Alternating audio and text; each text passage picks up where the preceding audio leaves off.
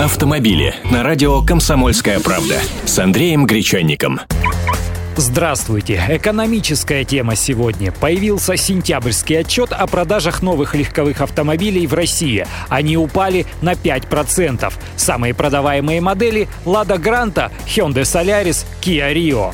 А вообще ситуация на авторынке очень тревожная. И прогноз может быть только неутешительным. Продажи в ближайшее время будут плавно падать из-за общего замедления развития экономики в стране. Главный индикатор авторынка – спрос на массовые модели. Дело в том, что в сентябре уже вовсю работала программа субсидированного автокредитования, рассчитанная как раз на поддержку потребительского спроса в бюджетном секторе. Удивили ростом сразу несколько китайских производителей – Geely, Lifan, Great Wall, Хайма, Мафав. Хотя на общем фоне их объемы пока незначительны. Уверенно растет и премиум-сегмент. Посмотрим теперь на ситуацию вокруг конкретных моделей.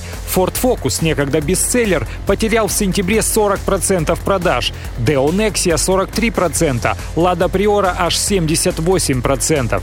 В то же время очень хорошо выросли продажи Рено Дастера и Логана, Лады Ларгус и 4 на 4. Все это говорит о том, что пока авторынок не пришел в состояние стагнации, но производителям теперь приходится предпринимать больше усилий для продаж.